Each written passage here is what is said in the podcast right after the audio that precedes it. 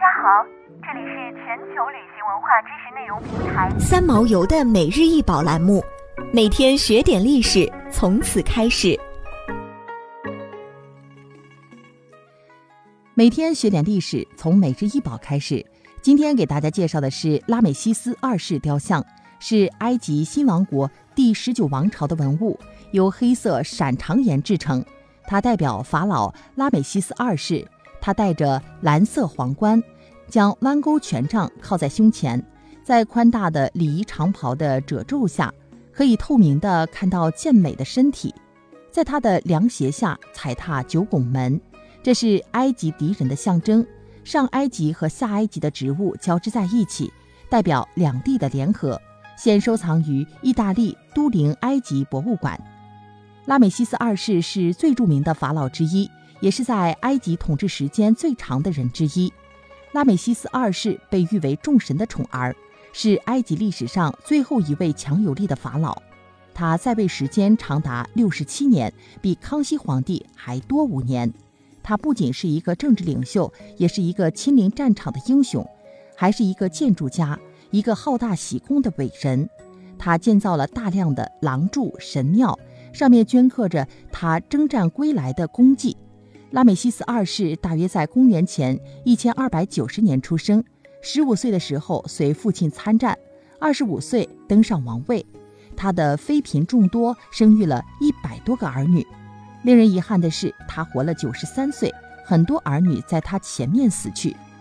拉美西斯二世的统治成绩远不止于他的军事远征，还在于他对建筑的痴迷。他的新首都培尔拉美西斯具有多座巨大的庙宇和庞大的宫殿建筑群，比如著名的阿蒙拉大神庙。在他的统治期间，他所下令建造的建筑比他的任何前任法老。都要多得多。除了新首都之外，拉美西斯二世最持久的遗产是一座巨大的寺庙建筑群，由法国埃及学家让·弗朗索瓦·商伯良于1829年将其命名为拉美西斯宫，其中包括大型庭院、巨大的拉美西斯二世雕像以及代表他军队取得胜利的景象。时至今日。在四十八根原始柱子中，有三十九根柱子仍然屹立不倒，但其余大部分及拉美西斯二世的雕像早已消失。公元前一千二百一十三年，拉美西斯二世去世后，他被制成木乃伊，并以一个伟大法老所能享用的最隆重方式下葬。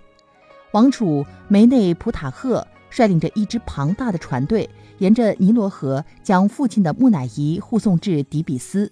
一路上，臣民百姓无不洒泪相送，向这位给他们带来太平盛世的伟大法老致敬。船队到达底比斯城后，送葬队伍又向帝王谷之中的陵墓进发。在王陵内安放棺椁和陪葬宝物之后，陵墓大门被彻底封死。然而，谁也没想到，拉美西斯二世死后未能安息，几十年后，陵墓财物就被盗掘一空。就连他自己也被人盯上，负责看守的神职人员不得不多次搬动拉美西斯二世的木乃伊，以防那些盗墓人粗暴打开木乃伊身上的绷带，偷取藏在内部的黄金饰物。大约在公元前一千年，拉美西斯二世和其他几位法老的木乃伊被藏到了底比斯附近的小城戴尔巴哈里的哈特谢普苏特神庙内。公元一千八百八十一年，法国埃及学家加斯顿·马斯佩罗发现了拉美西斯二世的木乃伊。